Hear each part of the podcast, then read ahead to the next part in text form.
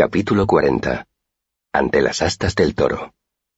Después de que Gem me diera por terminada su clase, la noticia de mi exhibición se extendió por toda la universidad como un reguero de pólvora. Deduje, por la reacción de los alumnos, que el maestro Gemme no era un personaje muy querido. Me senté en un banco de piedra delante de las dependencias y los estudiantes me sonreían al pasar. Otros me saludaban con la mano o riendo levantaban el pulgar. Esa notoriedad me complacía pero al mismo tiempo una fría ansiedad empezaba a crecer dentro de mí. Me había enemistado con uno de los nueve maestros.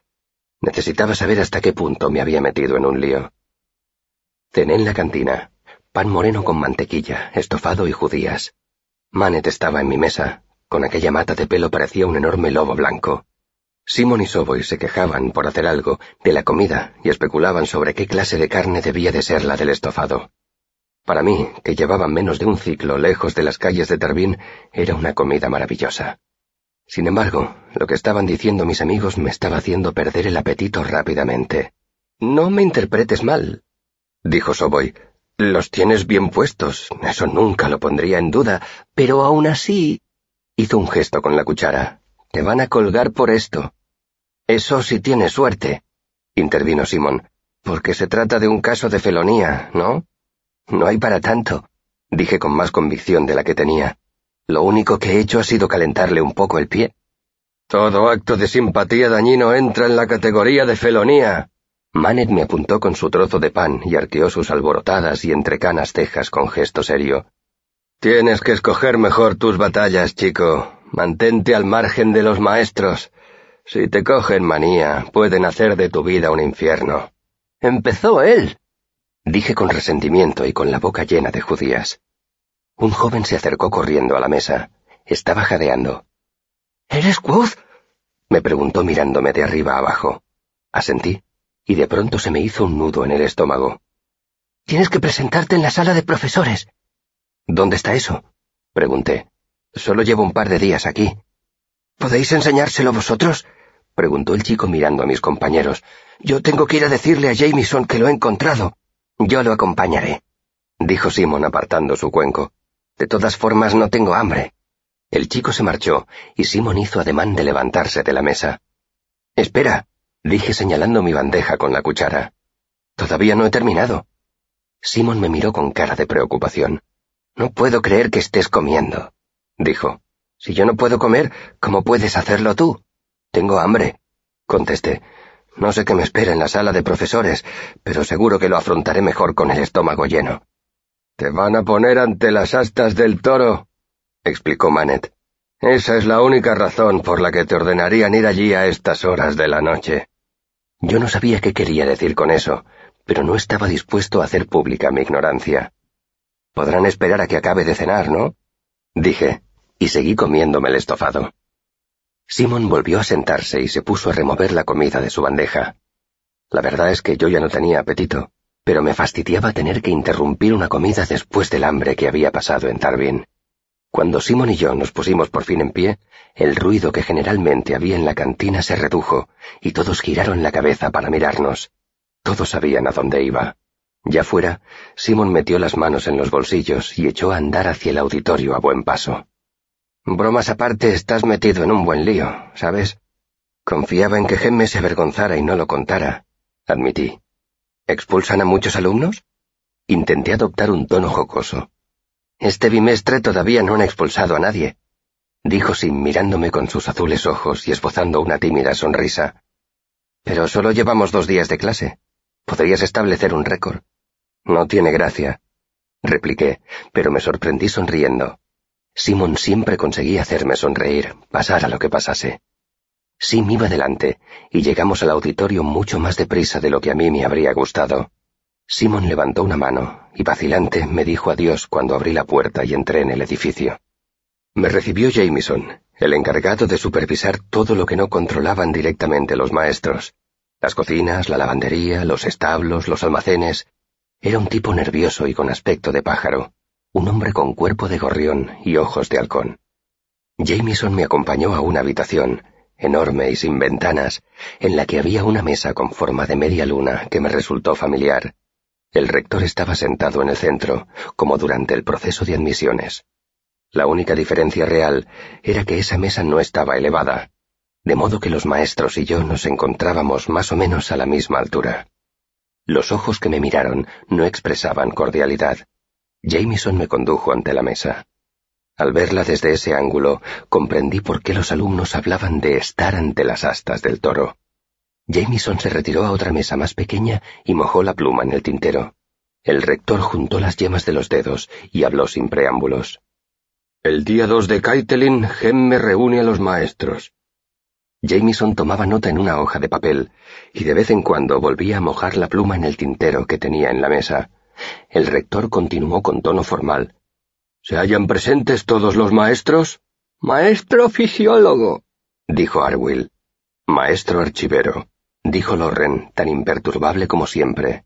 Maestro aritmético, dijo Brandeur, haciendo crujir los nudillos sin darse cuenta. Maestro artífice, masculló Kilvin sin levantar la vista del tablero de la mesa. Maestro alquimista, dijo Mandrak. Maestro retórico, dijo Gemme, que tenía el rostro colorado y enojado. Maestro simpatista, dijo el Xadal. Maestro nominador. Elodin me sonrió. No fue una mueca mecánica, sino una sonrisa cálida, con todas las de la ley. Di un tembloroso suspiro, aliviado al ver que al menos uno de los presentes no parecía ansioso por colgarme de los pulgares. Y maestro lingüista, dijo el rector. Los ocho... frunció las cejas. Perdón, tacha eso. Los nueve maestros se encuentran presentes. Exponga su queja, maestro Gemme. Gemme no titubeó. Hoy, el alumno de primer curso Quoth, que no es miembro del arcano, me ha hecho vínculos simpáticos con malas intenciones. El maestro Gemme presenta dos acusaciones contra Quoth, declaró el rector con severidad, sin dejar de mirarme. Primera acusación. Empleo no autorizado de la simpatía. ¿Qué castigo se aplica a esa falta, maestro archivero? Por empleo no autorizado de la simpatía con resultado de lesiones, el alumno infractor será atado y recibirá cierto número de latigazos, no menos de dos ni más de diez, con látigo simple en la espalda. Loren habló como si leyera las instrucciones de una receta. ¿Número de latigazos propuestos? El rector miró a Gemme. Gemme se lo pensó un momento. Cinco. Noté que palidecía y me obligué a respirar hondo y despacio por la nariz para tranquilizarme. ¿Algún maestro se opone a este castigo? El rector miró al resto de maestros, pero todos permanecieron callados y con expresión adusta. Segunda acusación. Felonía. Maestro archivero. De cuatro a quince latigazos y expulsión de la universidad, recitó Lorren desapasionadamente. Latigazos propuestos. Gemme me miró a los ojos. Ocho. Trece latigazos y la expulsión. Me entró un sudor frío y tuve que contener las náuseas. No era la primera vez que sentía miedo. En Tarbín, el miedo nunca estaba muy lejos. El miedo te mantenía vivo. Pero jamás había sentido una impotencia tan desesperada. Un miedo no solo a que me hicieran daño físico, sino a que toda mi vida quedara arruinada. Empecé a marearme. ¿Has entendido las acusaciones que se han presentado contra ti? me preguntó el rector. Respiré hondo. No del todo, señor. No me gustó nada cómo sonó mi voz, trémula y débil. El rector levantó una mano y Jameson levantó la pluma del papel. Va contra las leyes de la universidad que un alumno que no es miembro del arcano emplee la simpatía sin el permiso de un maestro. Su rostro se ensombreció. Y está expresamente prohibido causar daño en cualquier circunstancia mediante simpatía, y especialmente a un maestro. Hace unos centenares de años, a los arcanistas los perseguían y los quemaban por esas cosas. Aquí no toleramos ese comportamiento. Percibí un deje de dureza en la voz del rector, y entonces comprendí lo enfadado que estaba. Respiró hondo y continuó. ¿Me has entendido? Asentí, tembloroso. El rector le hizo otra señal a Jameson, que volvió a posar el plumín sobre el papel. Quoth, ¿Entiendes las acusaciones que se han presentado contra ti? Sí, señor. Respondí con toda la serenidad de que fui capaz. Lo veía todo muy brillante y me temblaban un poco las piernas. Traté de controlarlas, pero solo conseguí que temblaran aún más. ¿Tienes algo que decir en tu defensa? me preguntó el rector con aspereza. Lo único que quería era marcharme de allí. Notaba las miradas de los maestros traspasándome. Tenía las manos húmedas y frías. Si el rector no hubiera vuelto a hablar, seguramente habría negado con la cabeza y me habría alargado. ¿Y bien? insistió el rector. ¿Nada que alegar? Sus palabras me tocaron la fibra sensible. Eran las mismas palabras que Ben había utilizado cientos de veces cuando me enseñaba, incansable, a discutir. Recordé sus palabras reprendiéndome. ¿Qué? ¿Nada que alegar? Todos mis pupilos deben ser capaces de defender sus ideas. Hagas lo que hagas en la vida, tu ingenio te defenderá más a menudo que una espada. Cultívalo. Volví a respirar hondo, cerré los ojos y me concentré. Al cabo de largo rato, noté la fría imperturbabilidad del corazón de piedra alrededor de mí. Dejé de temblar. Abrí los ojos y me oí decir, Tenía permiso para emplear la simpatía, señor. El rector me miró con dureza antes de decir, ¿Cómo? Me envolví en el corazón de piedra como si fuera una manta tranquilizadora. Tenía permiso del maestro Gemme, tanto explícito como implícito. Los maestros desconcertados se movieron en sus asientos. El rector no parecía muy complacido. Explícate. Después de la primera clase del maestro Gemme fui a hablar con él y le dije que ya estaba familiarizado con los conceptos que había planteado. Él me propuso que lo habláramos al día siguiente. Al día siguiente, cuando el maestro Gemme llegó a su clase, anunció que yo daría la lección para demostrar los principios de la simpatía. Tras comprobar de qué materiales disponía, le hice a la clase la primera demostración que mi maestro me había hecho a mí. Falso, por supuesto. Como ya he mencionado, mi primera lección fue la de los drabines de hierro. Era mentira, pero una mentira plausible. A juzgar por la cara que pusieron los maestros, Gemme no les había contado cómo había sucedido todo. Abrigado por el corazón de piedra, me relajé. Me alegré de que la irritación del rector se debiera a que Gemme había ofrecido una versión abreviada de lo ocurrido. ¿Hiciste una demostración ante la clase? Preguntó el rector antes de que yo pudiera continuar. Miró a Gemme y luego otra vez a mí. Me hice el inocente. Fue una demostración muy sencilla. ¿Es eso algo inusual? Es un poco insólito, sí, repuso el rector mirando a Gemme. Volví a percibir su enojo pero esa vez no parecía ir dirigido hacia mí. Yo creí que eso era lo que hacías para demostrar tu conocimiento de la materia y pasar a una clase de nivel más avanzado. Dije, otra mentira, pero también plausible. Entonces intervino el Sadal. ¿Qué elementos empleaste para la demostración? Un muñeco de cera, un pelo de la cabeza de Gemme y una vela. Yo habría escogido otro ejemplo, pero el material de que disponía era limitado. Pensé que eso debía de formar parte de la prueba. Tenías que ingeniártelas con lo que tuvieras a mano. Volví a encogerme de hombros. No se me ocurrió ninguna otra manera de demostrar las tres leyes con el material que tenía. El rector miró a Gemme. ¿Es cierto lo que dice el chico? Gemme abrió la boca y pareció que fuera a negarlo, pero por lo visto recordó que toda un aula llena de alumnos había presenciado nuestro diálogo. No dijo nada. Maldita sea, Gemme, estalló el Xadal. ¿Dejas que el chico haga un modelo de ti y luego lo traes aquí y lo acusas de felonía? Farfulló. Te mereces algo mucho peor. El Elirquoth no habría podido hacerte daño con solo una vela, murmuró Kilvin. Se miró los dedos de las manos con aire ausente, como si estuviera cavilando sobre algo. ¿Con pelo y cera? Imposible. Con sangre y arcilla quizá, pero... ¡Orden! La voz del rector era demasiado débil para que pueda decirse que gritó, pero contenía la misma autoridad que si lo hubiera hecho. Miró a Exadal y a Kilvin. Contesta al maestro Kilvin, Quoth. Hice un segundo vínculo entre la vela y el brasero para ilustrar la ley de la conservación. Kilvin no dejó de mirarse las manos. ¿Cera y pelo? Gruñó como si no estuviera del todo satisfecho con mi explicación. Lo miré entre desconcertado y avergonzado y dije, yo tampoco lo entiendo, señor.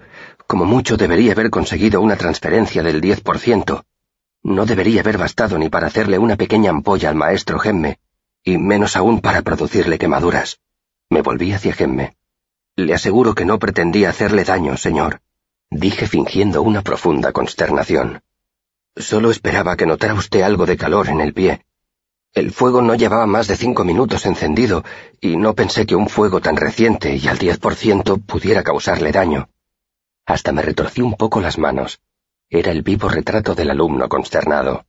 Fue una buena interpretación. Mi padre habría estado orgulloso de mí. Pues me hiciste daño, repuso Gemme con amargura.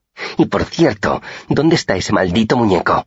Exijo que me lo devuelvas de inmediato. Me temo que no puedo, señor. Lo destruí. Era demasiado peligroso dejarlo por ahí. Gemme me miró, sagaz, y murmuró. Bueno, no tiene importancia. El rector volvió a tomar las riendas. Esto cambia considerablemente las cosas. Gemme, ¿todavía quieres presentar acusaciones contra Quoth? Gemme me miró con odio y no dijo nada. Yo propongo retirar ambas acusaciones, dijo Arwill. La anciana voz del fisiólogo me sorprendió un tanto. Si Gemme lo puso delante de toda la clase, le dio su permiso. Y si le dio un pelo y vio cómo lo enganchaba en la cabeza del modelo, no podemos hablar de felonía. Creía que controlaría mejor lo que estaba haciendo, argumentó Gemme lanzándome una mirada asesina. No es felonía, insistió Arwill, mirando con fijeza a Gemme a través de las lentes de sus gafas. Las arrugas de su cara formaron un ceño feroz. Eso entraría en la categoría de uso imprudente de la simpatía, aportó Lorren fríamente. ¿Es esto una moción para retirar las dos acusaciones y sustituirlas por la de uso imprudente de la simpatía? preguntó el rector, tratando de recuperar una apariencia de formalidad. Sí, respondió Arwill sin dejar de fulminar a Gemme con la mirada. ¿Apoyan todos la moción? preguntó el rector. Todos afirmaron, excepto Gemme. ¿Alguien se opone? Gemme permaneció callado. Maestro archivero, ¿cuál es el castigo por uso imprudente de la simpatía? Si alguien resulta herido por uso imprudente de la simpatía, el alumno infractor recibirá no más de siete latigazos en la espalda. Me pregunté qué libro estaría citando el maestro Lorren. ¿Número de latigazos propuestos? Gemme miró a los otros maestros y comprendió que se había producido un cambio de opinión. Tengo ampollas hasta la rodilla, dijo apretando los dientes. Tres latigazos. El rector carraspeó. ¿Se opone algún maestro a esa medida? Sí, dijeron el Sadal y Kilvin a la vez.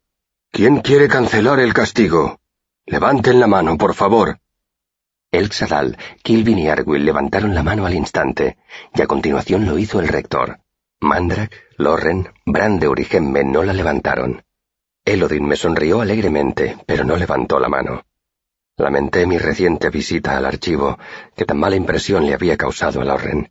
De no ser por eso, quizá Lorren habría hecho inclinar la balanza a mi favor. Cuatro y medio a favor de suspender el castigo, dijo el rector tras una pausa. El castigo sigue en pie. Se aplicará mañana, el 3 de Kaitelin a mediodía.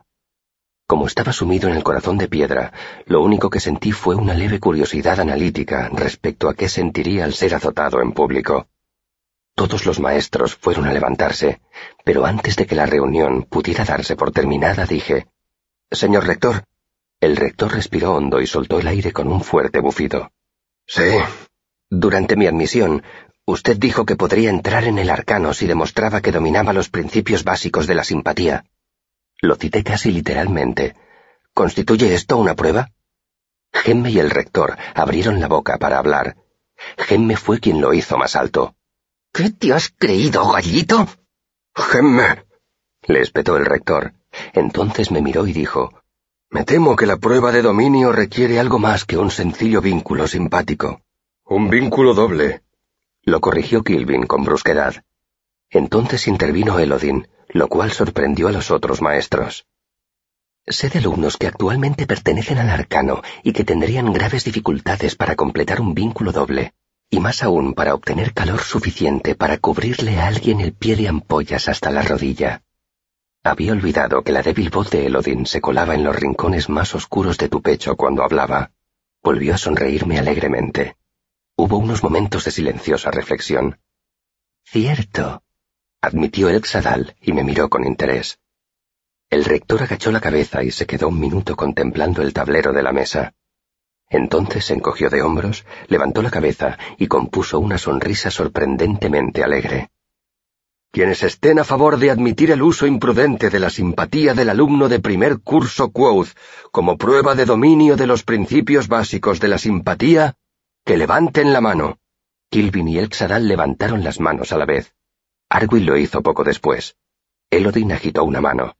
Tras una pausa, el rector levantó la mano también y dijo, Cinco y medio a favor de que Quoth sea admitido en el arcano. Moción aprobada. Se da por terminada la reunión. Que Telu nos proteja a todos, locos y niños. Eso último lo dijo en voz muy débil, al mismo tiempo que apoyaba la frente en el pulpejo de una mano. Gemme se marchó furioso de la sala, y después lo hizo Brandeur. Cuando ya habían traspasado la puerta, oí a Brandeur preguntar, ¿No te habías protegido con un gram? No, le espetó Gemme. Y no me hables en ese tono como si fuera culpa mía. Es como culpar a alguien a quien han apuñalado en un callejón por no llevar armadura. Todos deberíamos tomar precauciones, dijo Brandeur en tono conciliador. ¿Sabes también cómo...? Se oyó cerrarse una puerta y sus voces se perdieron. Kilvin se levantó y movió los hombros como si los tuviera entumecidos. Me miró, se rascó la poblada barba con ambas manos y aire pensativo, y luego se acercó a mí. ¿Has empezado ya a estudiar sigaldría, el Irquoth? Lo miré sin comprender. ¿Se refiere a las runas, señor? Me temo que no. Kilvin se pasó las manos por la barba, pensativo. No hace falta que asistas a la clase de artificería básica a la que te has apuntado. En lugar de eso, mañana vendrás a mi taller, a mediodía. Me temo que tengo otro compromiso a mediodía, maestro Kilvin. Mmm, sí, claro. Frunció el ceño. Entonces al sonar la primera campanada. Lo siento, pero el chico tendrá una cita con los míos después de los azotes, Kilvin, dijo Arwill con un destello de humor en los ojos. Pídele a alguien que te lleve a la clínica después, hijo. Te recompondremos un poco. Gracias, señor. Arwill asintió y se dirigió hacia la puerta. Kilvin lo vio marchar. Luego se volvió hacia mí y dijo, En mi taller, pasado mañana, a mediodía. Su tono de voz dejaba claro que no era una pregunta. Será un honor, maestro Kilvin. Kilvin masculló algo y se marchó con el Tzadal. Me quedé a solas con el rector, que seguía sentado. Nos miramos con fijeza mientras los pasos de los otros maestros se perdían en el pasillo. Salí del corazón de piedra y sentí un cosquilleo de nerviosismo y miedo por todo lo que acababa de pasar. Siento mucho causar tantos problemas tan pronto, señor, dije con vacilación. ¿Oh? exclamó el rector. Desde que estábamos solos la expresión de su rostro se había suavizado mucho. ¿Cuánto tiempo pensabas esperar? Por lo menos un ciclo, señor. El haber estado tan cerca del desastre me había dejado mareado de alivio. Noté que mis labios componían una irreprimible sonrisa. Por lo menos un ciclo, repitió el rector. Se tapó la cara con ambas manos y se la frotó. Luego me miró y me sorprendió con una sonrisa irónica. Me di cuenta de que cuando no adoptaba esa expresión de severidad no parecía tan mayor. Seguramente no tenía ni cincuenta años. No pareces alguien que sabe que mañana lo van a azotar, observó. Aparté ese pensamiento de mi mente. Supongo que las heridas cicatrizarán, señor. El rector me miró de forma extraña y tardé unos momentos en comprender que era la misma mirada que estaba acostumbrado a recibir cuando vivía con la troupe. Fue a decir algo, pero yo me adelanté. No soy tan joven como parezco, señor. Ya lo sé. Me gustaría que lo supieran también otras personas. Creo que no tardarán mucho en saberlo. Me miró largo rato antes de levantarse de la mesa. Me tendió una mano. Bienvenido al arcano. Le estreché la mano con solemnidad y nos separamos. Salí afuera y me sorprendió ver que era de noche. Aspiré una bocanada de dulce aire primaveral y volví a sonreír. Entonces alguien me puso una mano en el hombro. Di un salto levantándome dos palmos del suelo y estuve a punto de caer sobre Simon, convertido en el torbellino de gritos, arañazos y mordiscos que en Tarbín había sido mi único método de defensa. Simon dio un paso hacia atrás, asustado por la expresión de mi cara. Traté de controlar los latidos de mi corazón. Lo siento, Simon, es que... Procura hacer un poco de ruido cuando te acerques a mí. Me asusto fácilmente. Yo también, murmuró él, tembloroso, pasándose una mano por la frente. Pero no te lo reprocho. A todos nos pasa cuando nos ponen ante las astas del toro. ¿Cómo te ha ido? Me van a azotar y me han admitido en el arcano. Sin me miró con curiosidad, tratando de discernir si estaba bromeando. ¿Lo siento? ¿Felicidades? Me miró con una tímida sonrisa en los labios. ¿Te regalo unas vendas o te invito a una cerveza? Le devolví la sonrisa. Las dos cosas. Cuando volví al cuarto piso de las dependencias, el rumor de que no me habían expulsado y de que me habían admitido en el arcano ya se había extendido. Mis compañeros de literas me recibieron con un aplauso. Gemme no caía muy bien a los alumnos. Algunos de mis compañeros me felicitaron sobrecogidos y Basil se me acercó para estrecharme la mano. Acababa de sentarme en mi litera y le estaba explicando a Basil la diferencia entre un látigo simple y un látigo de seis colas cuando el auxiliar del tercer piso vino a buscarme. Me ordenó que recogiera mis cosas y me explicó que los alumnos del arcano se alojaban en el ala oeste. Todas mis pertenencias cabían en mi macuto, así que no me costó mucho recogerlas. Mientras el auxiliar me acompañaba, hubo un coro de despedidas por parte de mis compañeros de primer curso. Los dormitorios del ala oeste eran parecidos al que acababa de dejar. Seguía viendo hileras de camas estrechas, pero allí no había literas. Cada cama tenía un pequeño armario y una mesita además del baúl. No era nada del otro mundo, pero estaba mejor. La diferencia más notoria estaba en la actitud de mis compañeros de dormitorio. Muchos me miraron con recelo y hasta con odio, aunque la mayoría me ignoraron deliberadamente. Fue un recibimiento frío, sobre todo comparado con el que acababan de ofrecerme mis compañeros que no pertenecían al arcano. Era fácil entender por qué. La mayoría de los estudiantes pasaban varios bimestres en la universidad antes de ser admitidos en el arcano. Todos los que estaban allí habían trabajado duro para ir subiendo poco a poco de categoría. Yo no. Solo tres cuartas partes de las camas estaban ocupadas. Escogí una, en el rincón del fondo, lejos de los demás. Colgué mi única camisa de repuesto y mi capa en el armario y puse mi macuto en el baúl a los pies de mi cama. Me tumbé y me quedé mirando el techo. Mi cama quedaba fuera de la luz de las velas y las lámparas simpáticas de los otros alumnos. Por fin era miembro del arcano. En cierto modo, estaba exactamente donde siempre había querido estar.